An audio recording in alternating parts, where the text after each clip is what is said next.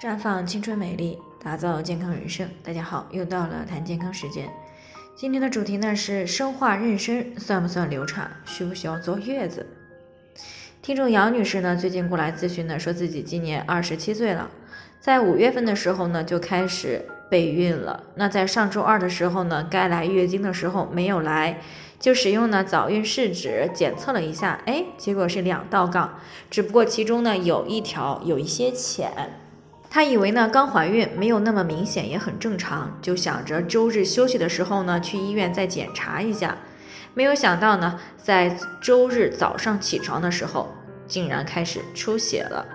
她就赶紧去医院，结果呢说是生化妊娠了啊，就当是来一次月经就可以。她有些担心，想知道这种呢算不算流产，要不要坐小月子？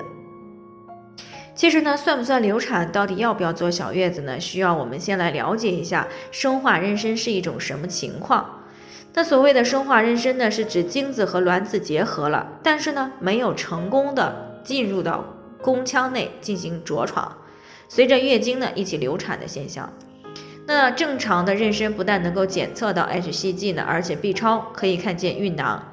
而生化妊娠呢，虽然它的血 hCG 呢是大于二十五单位每升的，或者是啊尿当中的 hCG 检查是阳性，但是超声检查呢是看不到孕囊啊，但是这个时候妊娠就已经终止了。生化妊娠呢一般不会超过五十天呢就会啊自然流产，也就是说月经推迟十天以内。那生化妊娠呢，因为不存在临床妊娠。所以呢，在现代医学上呢，称此呢为亚临床流产。而对于生化妊娠的原因呢，主要是与两个方面有关。第一呢是受精卵的质量不好啊，没有着床成功；第二呢是同房的时间不对，错过了卵子的最佳受孕时间，导致老化的卵子与精子结合呢，而产生了受精卵。那这种受精卵呢，活性比较低，所以呢很难走到宫腔内进行着床，从而呢就变成了生化妊娠。那由于生化妊娠呢，并没有对子宫等方面带来实质性的伤害呢，只是相当于月经推迟了几天才来，所以呢，虽然生化妊娠呢算是一种亚临床流产，但是并不需要做小月子。不过呢，这并不意味着就可以对此置之不管。为了降低下一次生化妊娠的一个概率呢，生化妊娠以后呢，还是需要好好的调理身体的，尤其是卵巢功能。毕竟呢，卵巢功能直接决定着卵子的质量好坏。